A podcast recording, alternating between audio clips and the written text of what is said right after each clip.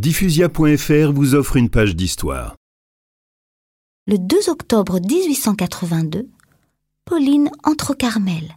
Je perds ma petite mère, mais je pense avec force que sa vie sera la mienne. La mère prière me dit mon nom futur, Thérèse de l'enfant Jésus. Il me faudra pourtant attendre encore sept ans. Je sombre dans une profonde mélancolie.